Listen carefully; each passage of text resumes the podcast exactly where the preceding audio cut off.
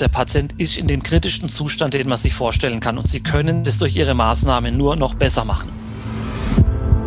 Jetzt äh, spreche ich mal offen aus, wie es wahrscheinlich vielen auch geht. Wir haben einfach Angst, eine Rippe zu brechen. Aber das muss einem in diesem Moment, ich sag's ganz ehrlich, egal sein. Wenn du ihm damit das Leben rettest, ist der Rippenbruch ehrlich gesagt hinfällig. Hand aufs Herz. Der rezeptfreie Mediziner Talk. Hallo und herzlich willkommen bei Hand aufs Herz. Geschichten rund ums Herz mit professioneller Begleitung von Dr. Markus Knapp. Mein Name ist Thomas Krug und ich freue mich auf die heutige Folge. Guten Morgen, Thomas. Hallo. Morgen, Markus. Und wieder sitzen wir in unserem Mini-Tonstudio in Schwäbisch Hall. Richtig, genau. Und heute machen wir die zweite Folge äh, unseres äh, Themas Reanimation. Wir haben ja letztes Mal schon äh, den Talk mit Herrn äh, Kollegen Dr. Preusch äh, begonnen und ja. haben sehr viel erfahren über die Rettungskette, über die Möglichkeiten vor Ort, ähm, über die Belastung eines Notarztes und so weiter. Und ich glaube, heute wollten wir ein bisschen tiefer mal zumindest am Anfang eingehen. Und ich glaube, das ist für unsere Zuhörerinnen und Zuhörer sehr interessant. Was, was mache ich eigentlich persönlich, ja. wenn ich in diese Situation komme, dass neben mir einer einfach umfällt ja, oder mein Angehöriger genau. ähm, es sehr schlecht geht und, und sagt, rufen Notarzt. Ja. Ich weiß nicht, ob du schon mal in so einer Situation warst. Ich hoffe nicht tatsächlich war auch schon so eine Situation und äh, äh, musste feststellen, dass man dann doch irgendwie automatisch funktioniert und äh, auch die richtigen Dinge in der richtigen Reihenfolge mhm. macht. Aber ganz ehrlich, das Wichtigste, was man macht, ist äh, die Notrufnummer wählen und äh, damit findet ja schon etwas statt, was einem etwas Beruhigung gibt. Aber natürlich ja. hofft man dann schnell darauf, dass jemand kommt und die Verantwortung übernimmt.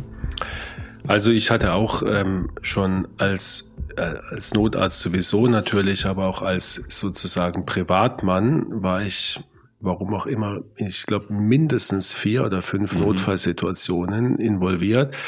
Wie so ein, ich habe mir manchmal gedacht, wie so ein in den Filmen, wie so ein, ein, Kommissar, der irgendwo im Urlaub ist und dann genau dort ein Mord passiert ja, und er ihn dann während der Urlaubszeit noch auflöst. Gell? Und äh, das äh, eine Anekdote, die ich dir erzählen muss, ist, ist dass ich tatsächlich in äh, auf einem Kardiologenkongress war in Barcelona ja. und in ja. der U-Bahn dann vor meinen Augen, als ich die U-Bahn verlassen habe, ein älterer Mann einfach wie ein Baum auf den Boden gefallen ist. Es war sofort klar, der Mann muss einen Herz-Kreislauf-Stillstand machen, hat sich nicht geregt und ähm, hat sich dann auch bestätigt. Der Mann war nicht ansprechbar, pulslos, nicht geatmet. Ich habe die Reanimation begonnen mhm. und dadurch, dass in der Stadt ungefähr 20 bis 30.000 Kardiologen unterwegs waren und die U-Bahn, die ich genommen habe, vom Kongresszentrum in die Innenstadt gefahren ist, regelmäßig, stiegen also alle fünf Minuten, kam ein voller Zug mit ungefähr 20 Kardiologen drin, die, die alle sich äh, zu mir hingestellt haben und gesagt haben, sie sind Kardiologen und, und wollen hier gern mal helfen. übernehmen oder ja, helfen. Ja. Gell? Und ich habe gesagt, ich bin auch Kardiologe. Ja? Und ähm, da ist ja dann schon fast ein Wettkampf entstanden ist um ein den Wettkampf Patienten. entstanden, genau. Und den Wettkampf haben dann die Paramedics, die Spanischen, beendet. Mhm. Äh, in Spanien ist es so, da kommt kein Arzt dann vor Ort, sondern das sind gut ausgebildete Sanitäter. Ja. Und die haben eine Arroganz an den Tag gelegt. Die haben alle weggeschickt. Die wollten auch nicht wissen, was habt ihr gemacht oder mhm. sowas. Gell? Haben auch, auch nichts gefragt und haben den Patienten ähm, ja, ein, eingeladen und, und weg waren sie. Da sind wir wieder an dem Punkt, den du letztes Mal in der Folge beschrieben hattest, ähm, dass äh, dann die Menschen mit Macht ausgestattet sind genau. und diese Macht wird dann auch in dem Moment ausgespielt. Ähm, an der Stelle eine kleine Rückfrage. Du hast gerade äh, berichtet, dass der Mann wie ein Baum umgefallen mhm. ist. Ähm, dann ist ja eigentlich die, das Verletzungspotenzial, was äh, noch zusätzlich entstehen kann, doch relativ hoch, weil der Mensch Exakt. fällt dann ohne jegliche Kontrolle, Exakt. egal wohin. Genau. Ja. Und ähm, deswegen, das ist schon ein gutes diagnostisches Kriterium, wenn du an einem, bei einem so eine Situation beobachtest. Ist, man kann ja zusammensacken. Mhm. Das ist dann eher so ein, ein Kreislaufproblem mhm. ähm, oder durch ein starkes Schmerzereignis. Ähm, oder durch eine beginnende Schocksituation, warum auch immer. Wenn aber jemand ähm, wirklich wie ein Baum fällt und mhm. sich auch nicht abstützt äh, und auch im Nachhinein, äh, wenn jemand eine Ohnmacht beschreibt und sagt, ich habe da eine große Platzwunde oder ich habe mir die Zähne ausgeschlagen, dann war er komplett bewusstlos und das ist immer ein sehr schwerwiegendes Zeichen. Und das ja. deutet auch immer mehr oder weniger auf ein, auf ein Herzproblem hin. Ja, genau. Auf eine Herzrhythmusstörung oder einen Herz-Kreislauf-Stillstand. Ja, ja. ja ähm, und ein sehr abruptes Einsetzen der Bewusstlosigkeit. Weil wenn ich das merke, mhm. kann ich ja mich oft noch eben abstützen oder reagieren oder versuchen, mich hinzusetzen. Ja? Aber das ist in so einer Situation ähm, nicht mehr möglich. Ja, also Extremsituation, die dann im Endeffekt den Notarzt äh, benötigt. Markus, lass uns in das Interview einsteigen. Ja, fangen, fahren wir fort mit Herrn äh, Dr. Breusch, Oberarzt in Heidelberg, ähm, Leiter der sogenannten legendären Kardiowach-Station äh, von der Uniklinik Heidelberg, ähm, erfahrener Notarzt, erfahrener Kardiologe und Politiker. Und ja, wie gesagt, wir haben ihn oder ich habe ihn gefragt, was ist für äh, diejenigen wichtig, die einen Notfall beobachten, die unmittelbar dazukommen. Was äh, sollten die tun? Also zum einen muss man sagen, über die Hälfte der Herz-Kreislauf-Stillstände außerhalb der Klinik werden beobachtet. Also irgendjemand sieht, wie der betreffende umfällt. Das zweite ist, die Hälfte aller Herz-Kreislauf-Stillstände passieren im familiären Bereich. Also es ist jemand, den ich persönlich kenne. Äh, das zunächst mal vorab. Und dann ist es natürlich so, sobald der äh, Patient nicht mehr ansprechbar ist. Früher hat man immer einen sogenannten ausgefeilten diagnostischen Block vorangestellt. Also ansprechen, anfassen, Schmerzreiz. Heute muss man sagen, wenn der Patient Patient nicht mehr reagiert, beginnen Sie mit der Herzdruckmassage, weil die häufig, wie es in der Medizin heißt, häufig, es ist häufig, selten, es ist selten, in den Fällen, in denen Ihr Angehöriger oder der Patient nicht mehr mit Ihnen spricht, ist die Chance relativ hoch oder das Risiko relativ hoch, dass dieser Patient einen Herz-Kreislauf-Stillstand hat. Und dann beginnen Sie mit der Herzdruckmassage und auch da sind die neuen Leitlinien vereinfacht. Sie suchen mit dem Handballen die Mitte des Brustbeins auf, setzen Sie die zweite Hand drüber und fangen dann so 100 bis 120 Mal pro Minute an, ungefähr sechs Zentimeter tief den Brustkorb gegen die Wirbelsäule zu drücken. Und das tun sie konsequent, bis Fachpersonal eintrifft. Also das könnte ich mir vorstellen, dass viele da Hemmungen haben. Ähm, ich glaube, das ist nochmal ganz wichtig zu betonen, dass ähm, man da überhaupt nicht der Gefahr ausgesetzt ist, dem Patienten oder seinem Angehörigen jetzt da weh zu tun oder ihm irgendwas zu brechen. Darum geht's in dem Moment überhaupt nicht, sondern es sollte effektiv sein, oder? Genau, ganz und gar nicht. Also der Patient ist in dem kritischsten Zustand, den man sich vorstellen kann. Und Sie können es durch ihre Maßnahmen nur noch besser machen. Von daher keine Sorge vor gebrochenen Rippen, möglichst kräftig sozusagen die Herzdruckmassage durchzuführen. Und nun ist es so, dass wir in den Leitlinien in Europa sagen, es soll 30 Mal gedrückt werden, also 30 Mal Herzdruckmassage, dann soll zweimal beatmet werden über Mund zu Nase oder Mund zu Mund. Die amerikanischen Leitlinien und auch manche Gesellschaften wie die Deutsche Herzstiftung empfehlen, nur noch zu drücken. Und ich würde Ihnen raten, wenn die Beatmung zu komplex erscheint, oder äh, Sie sich dabei unwohl fühlen, dann führen Sie die Herzdruckmassage durch. Ich habe so, für mein, für mein Gefühl ist es so, dass in den nächsten Leitlinien viel, viel weniger Wert auf die Beatmung durch den Ersthelfer gelegt wird, sondern man grundsätzlich sagt, nur noch drücken, aber das möglichst effektiv und damit erreichen Sie schon ein Maximum für den Patienten. Das heißt, wenn Ihnen das zu komplex erscheint oder Sie da Sorge haben, dann halten Sie sich dran, führen Sie einfach nur die Herzdruckmassage durch, bis das Fachpersonal eintrifft. Ja, das ist sicherlich ein sehr guter Tipp, weil ich denke, damit kommen wir auch äh, zu den Hindernissen.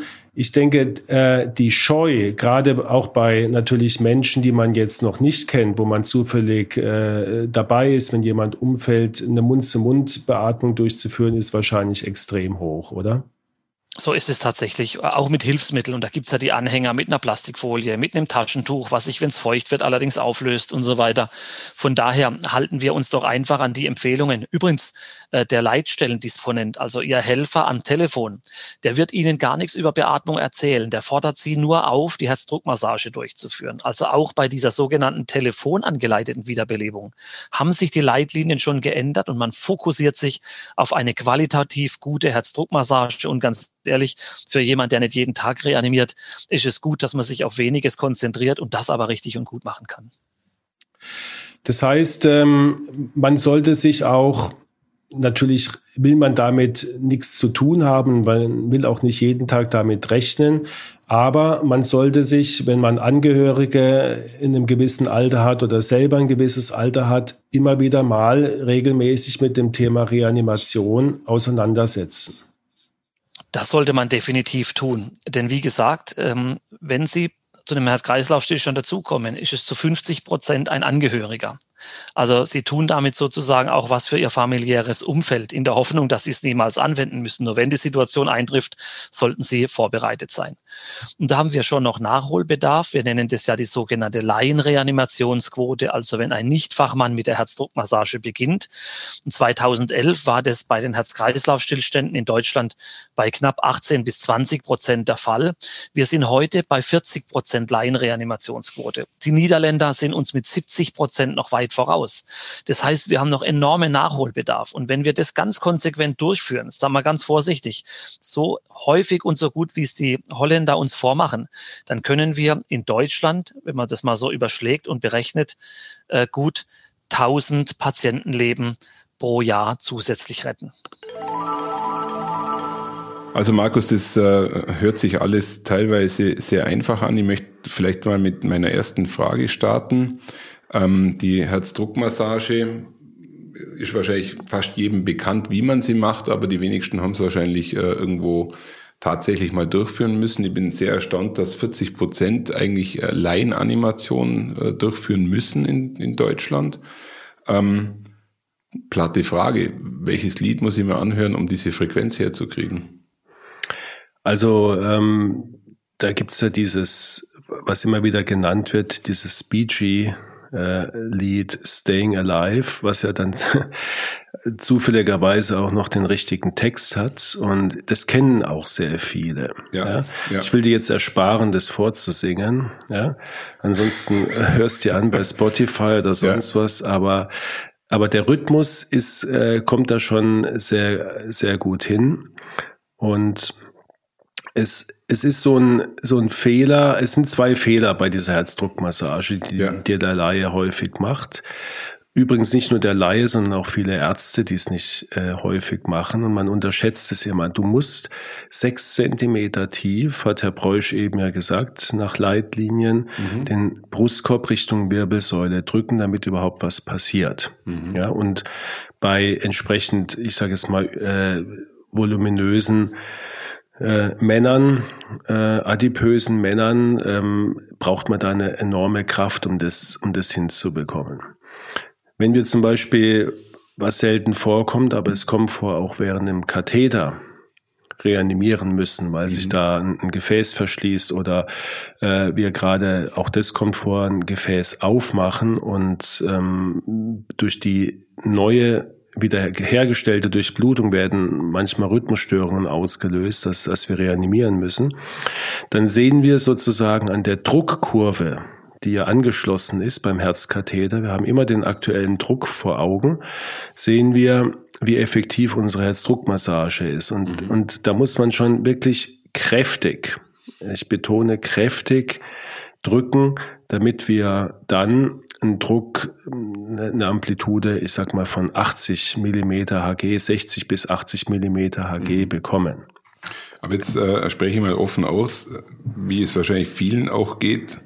Wir haben einfach Angst, ähm, eine Rippe zu brechen. Richtig. Und ähm, wenn ich dich jetzt richtig verstehe, ist die Angst eigentlich fast nicht berechtigt. Also es ist nicht so einfach, eine Rippe zu brechen. Also doch, es ist, es ist leider schon relativ einfach und es, es kommt auch fast immer zu einem Rippenbruch, wenn man eine, eine effektive Herzdruckmassage macht. Vor allen Dingen bei älteren Menschen, die noch unter Osteoporose leiden, wo die Knochen nicht mehr so stabil sind. Aber das muss einem in diesem Moment ich sag's ganz sein. ehrlich, egal sein. An dem Rippen, der Rippenbruch wird den Patient nicht beeinträchtigen, außer dass er noch ein paar Wochen natürlich das als, als Schmerz dann spüren wird. Mhm. Aber wenn du ihm damit das Leben rettest, ist der Rippenbruch ehrlich gesagt hinfällig. Also ich fasse nochmal zusammen. Ähm, ich, ich, ich beuge mich über den äh, Patienten äh, versuche eine Frequenz von 100 bis 120 pro mhm. Minute hinzukriegen, gerne auch mit äh, den Bee Gees im Kopf. Mhm. Und äh, sollte eine Rippe brechen, was man ja dann auch hört, weitermachen. Einfach weitermachen. Und ich mache es ja nicht nur eine Minute, äh, wenn es blöd läuft, dann mache ich das 15 Minuten, bis jemand kommt, mich ablöst. Genau, deswegen ist es auch immer gut, äh, du, das wirst du nicht durchhalten, obwohl du äh, trainiert und sportlich bist. Ja. Ähm, also 15 äh, Minuten effektive Herzdruckmassage halte ich für fast unmöglich. Ähm, okay.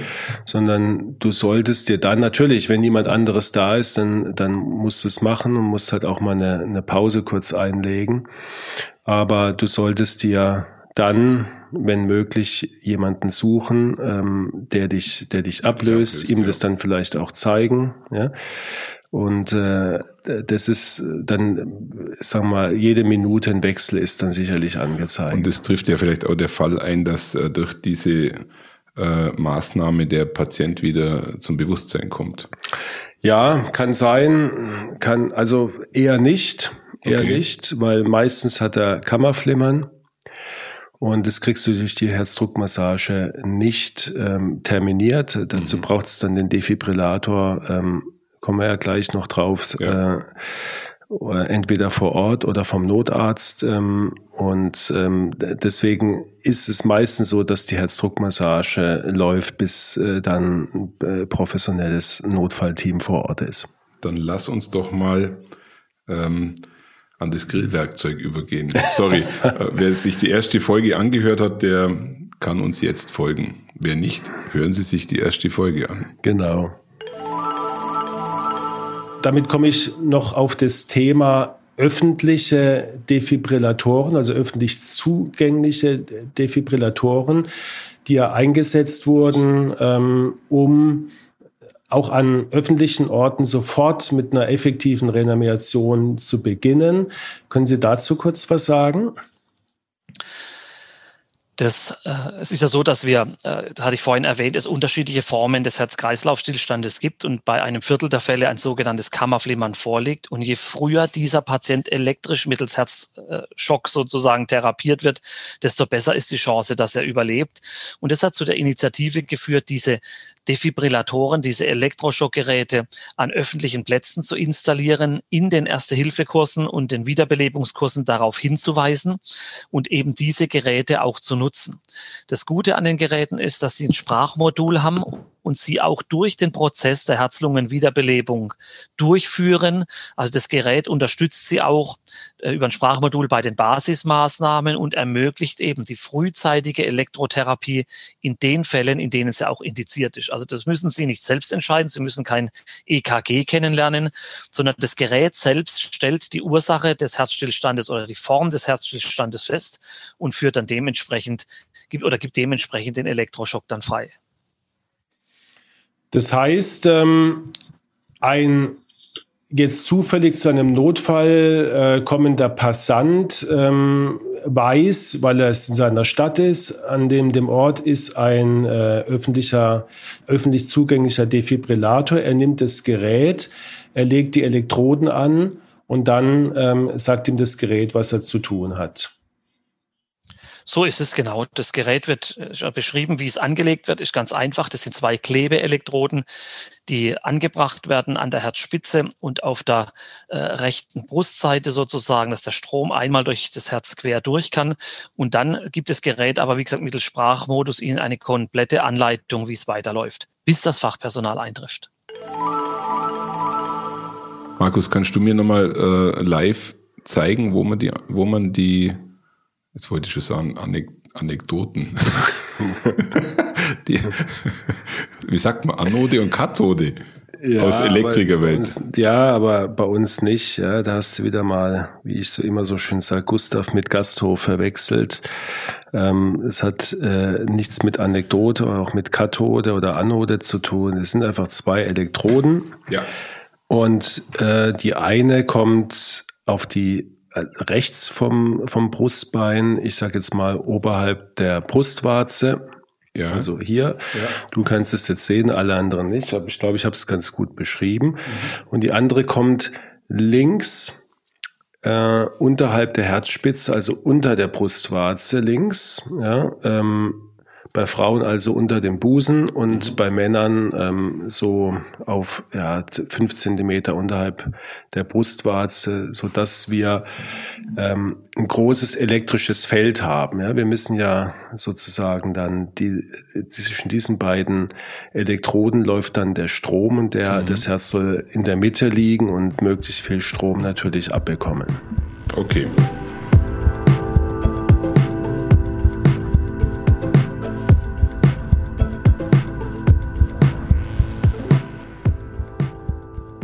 Wie würdest du die Abdeckung mit öffentlichen Defis in, in, in Deutschland oder vielleicht jetzt auch in deiner Heimatregion gerade aktuell einschätzen? Also ich habe nicht einen ge genauen Überblick. Ich, ich meine, wir sind da immer noch, ähm, wir hinken dort hinterher. Hat, Herr Preusch hat ja auch gesagt, dass äh, Laienreanimation in anderen Ländern deutlich äh, öfters äh, durchgeführt wird, zum Beispiel in Holland. Ähm, es hat sich schon viel getan, insofern, dass äh, früher eigentlich überhaupt kein öffentlicher Defibrillator ja. irgendwo zu finden war. Ähm, ich habe ein paar Jahre Herzsportgruppen betreut. Dort mussten wir einen mit uns führen. Mhm. Ähm, nebenbei gesagt, habe ich dort nie reanimieren müssen ja, beim Sport. Und dann ähm, gab es Initiativen, ähm, dass also zum Beispiel in äh, Sportanlagen, äh, in Schulen, in öffentlichen Gebäuden. Ja, und das kommt, es wird, wird mehr, ähm, es wird äh, immer mehr präsent auch das Thema. Und ähm, es, es gibt ja eine, eine Stiftung, die Björn Steiger Stiftung. Mhm. Ähm, davon habe ich dir auch schon öfters mal berichtet. Ähm, was genau die Björn Steiger Stiftung ist und ähm, warum sie Björn Steiger Stiftung heißt und was da dahinter steht. Ja. Da werden wir sicherlich noch mal eine extra Folge machen. Äh, vielleicht nur in aller Kürze. Es ist eine Stiftung, die sich äh, zum Ziel gesetzt hat, die das Notfallmanagement und die Notfallversorgung bei Herz-Kreislauf-Stillstanden in Deutschland zu verbessern. Und ähm, unter anderem gibt es also auch äh, Initiativen mit öffentlichen Defibrillatoren, dass man die also flächendeckend in Deutschland einsetzt, dass man sie, dass man Standorte festlegt. Und wenn ich dann weiß, ähm, am Marktplatz äh, ist der nächste und der ist 100 Meter weg, mhm. dann ähm, kann ich natürlich entweder äh, selber hinlaufen oder mit der Reanimation beginnen und einen Passanten sagen, holen Sie den Defi da oben äh, ja. an der Säule äh, am Marktplatz ist der nächste äh, und kommen Sie sofort zurück. Ich glaube, ihr habt darüber auch ähm, noch kurz gesprochen. Ja, oder? hören wir mal rein. Hören wir rein, ja. Vorreiter bei der Einrichtung von diesen Defibrillatoren, aber noch in vielen, vielen anderen Aspekten der, der Notfallmedizin ist ja die Björn Steiger Stiftung, für die Sie ja auch äh, tätig sind als äh, wissenschaftlich, als ärztlicher Berater. Können Sie ganz kurz äh, was zu der Stiftung sagen, ähm, was, die, was die Aufgabe ist, äh, was überhaupt bisher von, von dieser Stiftung erreicht wurde? Die Geschichte der Björn Steiger Stiftung ist eine alte Geschichte, muss man sagen, im Süden äh, dieses Landes geboren und eine sehr gute Idee. Es war damals das Problem, dass das Kind der Familie Steiger, äh, der Sohn tödlich verunglückt ist bei einem Verkehrsunfall, weil Hilfe nicht schnell genug am Unfallort war. Und dann hat die Björn Steiger Stiftung begonnen, diese Notrufsäulen, die wir alle noch aus der Vorhandy-Zeit kennen, äh, zu etablieren und, äh, und landesweit oder bundesweit aufzustellen. Und das zweite war das Thema Luftrettung das System Luftrettung mit aufzubauen. Heute fokussiert sich die Stiftung im Wesentlichen auf die Basismaßnahmen der Herz-Lungen-Wiederbelebung. Es gibt tolle Projekte für Schulen und das Thema möglichst frühzeitig bei Schülerinnen und Schülern publik zu machen und zu trainieren.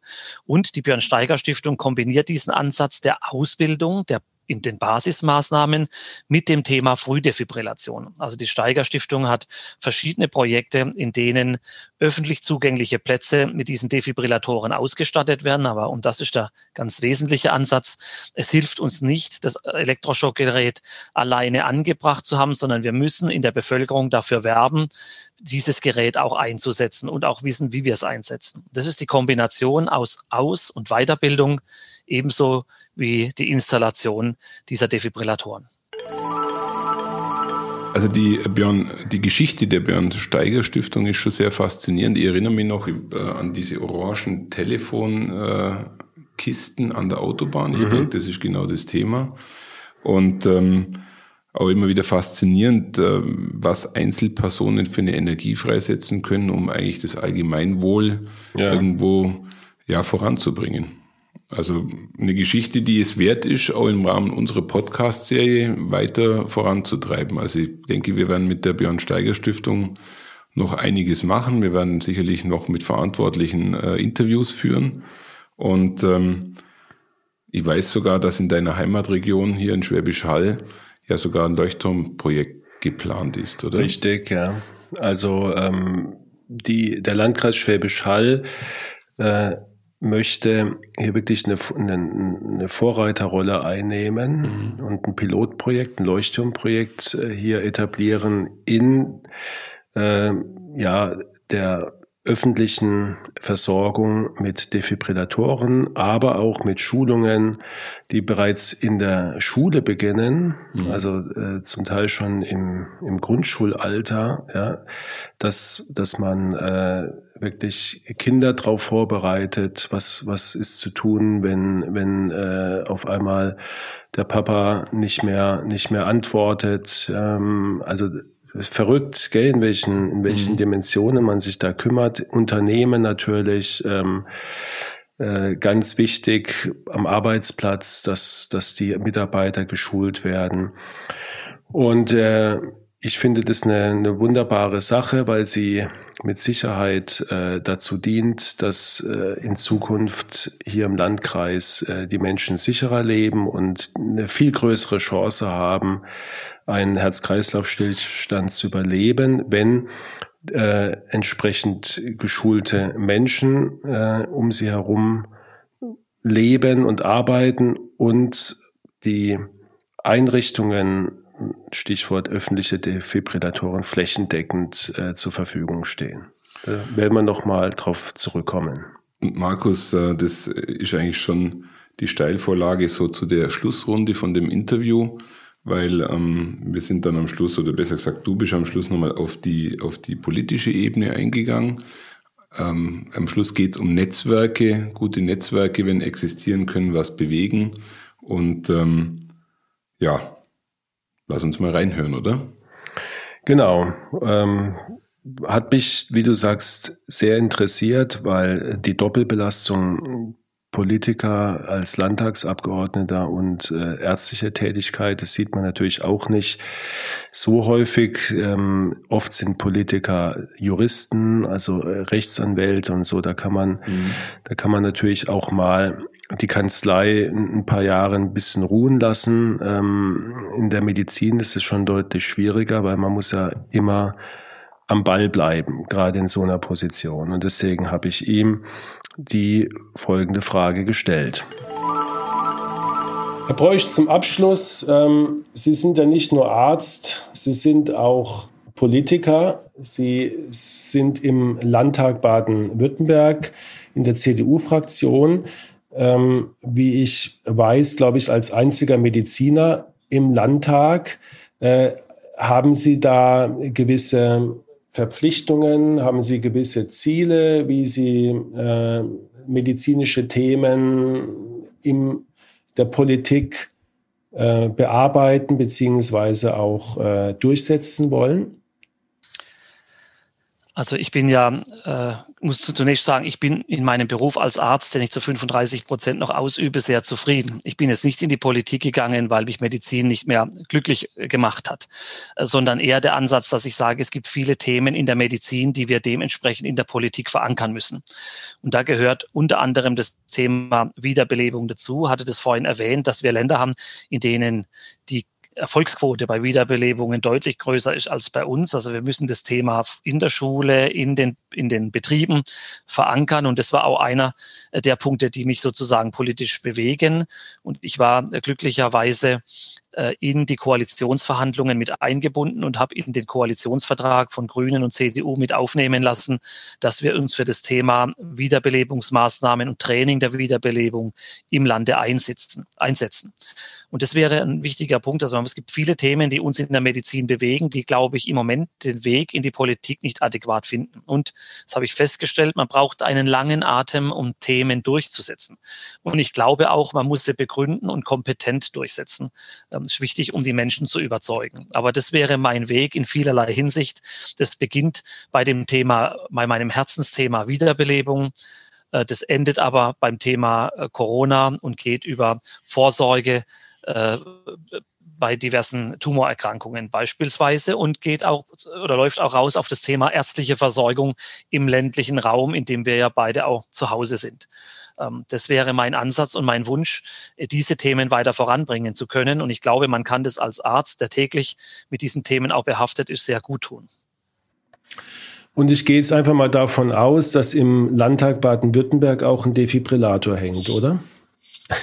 So ist es im Landtag, ja. Ich hoffe, ein Projekt von mir wäre im nächsten Jahr im Rahmen der Woche der Wiederbelebung auch ein Gerät außerhalb zu installieren mit einer äh, öffentlichkeitswirksamen Pressekampagne, wo wir das Thema noch so ein bisschen in den Fokus rücken, rücken können, äh, mit der Idee oder der Message sozusagen, wir können in Deutschland 10.000 Leben und in Europa ungefähr 100.000 Leben retten, wenn wir das Thema äh, Wiederbelebungsmaßnahmen, Frühdefibrillation adäquat umsetzen.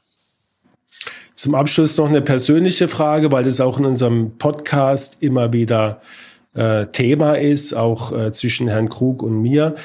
Wie ist Ihr persönliches Stressmanagement? Sie sind, wie gesagt, Arzt in einer sehr hohen Verantwortung, Notarzt sowieso, Politiker. Ähm, was, was tun Sie selber für sich, um mit diesen ganzen Belastungen im Alltag klarzukommen? Also ich bin jetzt kein großer Sportler, das gebe ich zu, um mich anderweitig sozusagen abzureagieren, aber ich bin Hobby-Vogelkundler, habe vier Bienenvölker äh, und bin daher äh, in der Natur viel unterwegs und das bringt mir auch äh, sagen wir so eine Form der Entlastung und der Erholung. Und bisher hat sich das nach den ersten Monaten des deutlich zunehmenden Stresses auch sehr gut eingependelt. Und ich glaube, dass wir Mediziner bei den anstrengenden Arbeitsalltagen sowohl in der Klinik als auch in der Praxis uns über die Jahre einen eigenen Weg entwickelt haben, wie wir Stress abbauen und einen Ausgleich schaffen. Und mittlerweile muss ich sagen, kann ich das zumindest im Moment gut vereinbaren. Ja. Herr Breusch, vielen, vielen Dank für diese wirklich interessanten Einblicke in, in Ihren Alltag als Notfallmediziner und auch ein bisschen als Politiker. Ich glaube, dass wir in dieser Folge sehr, sehr viel erfahren haben über Ihre Arbeit und vor allen Dingen aber auch äh, Tipps bekommen haben, was kann ich konkret tun, wenn ich in eine solche äh, schreckliche Situation komme, dass neben mir ein Mensch akut Hilfe benötigt und ich äh, wirklich Hand anlegen muss im wahrsten Sinne des Wortes. Danke für die, für die Offenheit, mit der Sie die Fragen beantwortet haben. Und ähm, ja, ich, mir bleibt nur darauf hinzuweisen, dass äh, wir diese Folge in Kürze ausstrahlen und ich hoffe, dass wir Herrn Dr. Preusch das ein oder andere Mal wieder in unserem Podcast als Gast haben. Vielen Dank. Herzlichen Dank auch Ihnen.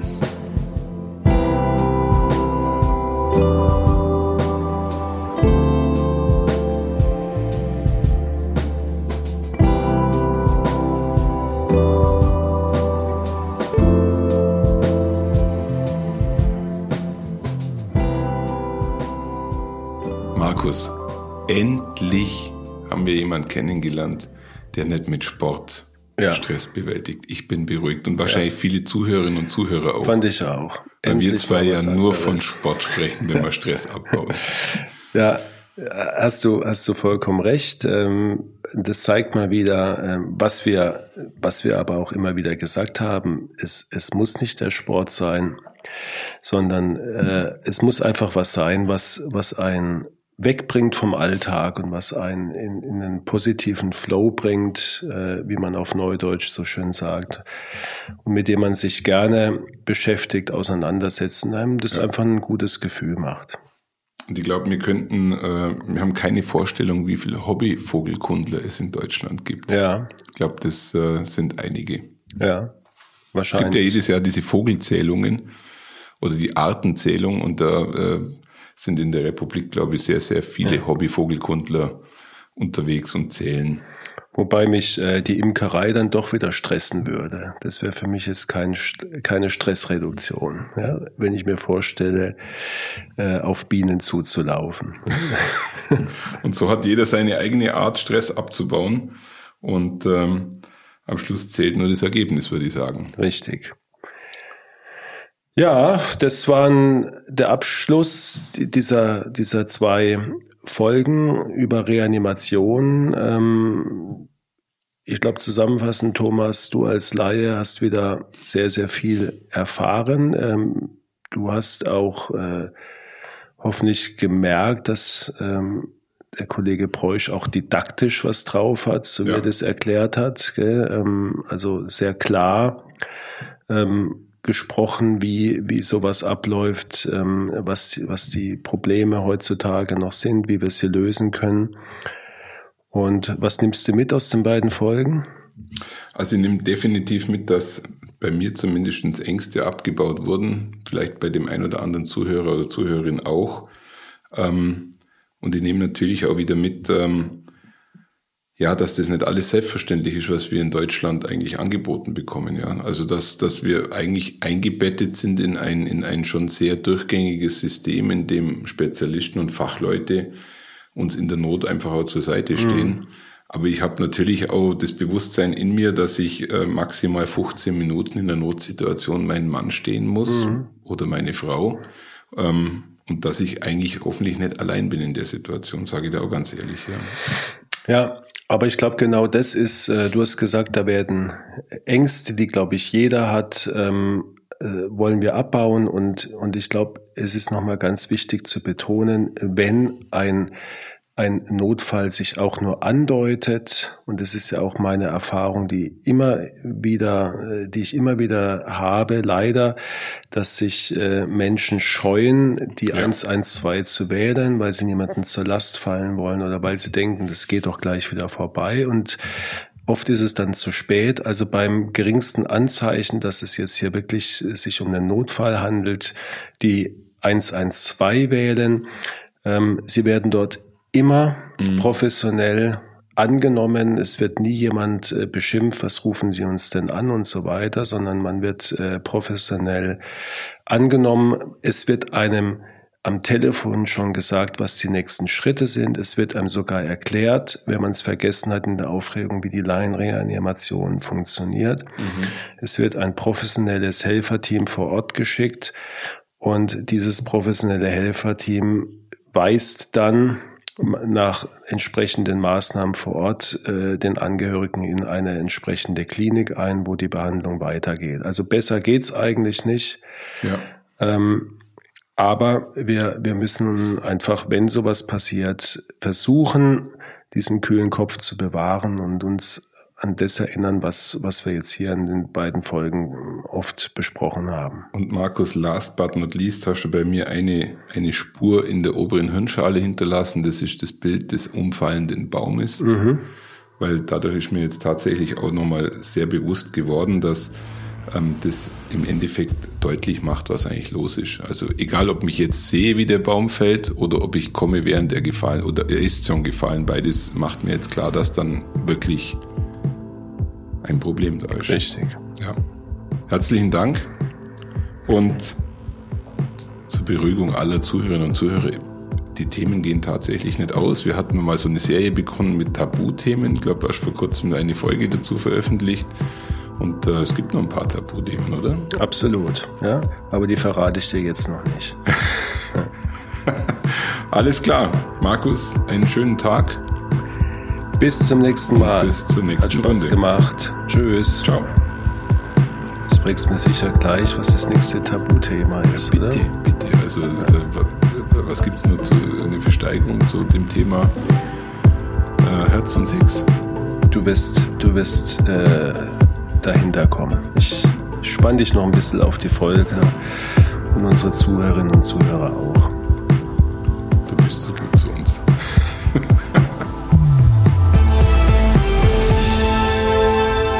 Schauen Sie mal bei uns vorbei unter www.handaufsherz-podcast.de und bleiben Sie immer über uns auf dem Laufenden auf unserem Instagram-Account. Hand aufs Herz, Ihr rezeptfreier Mediziner-Talk rund ums Thema Herzgesundheit.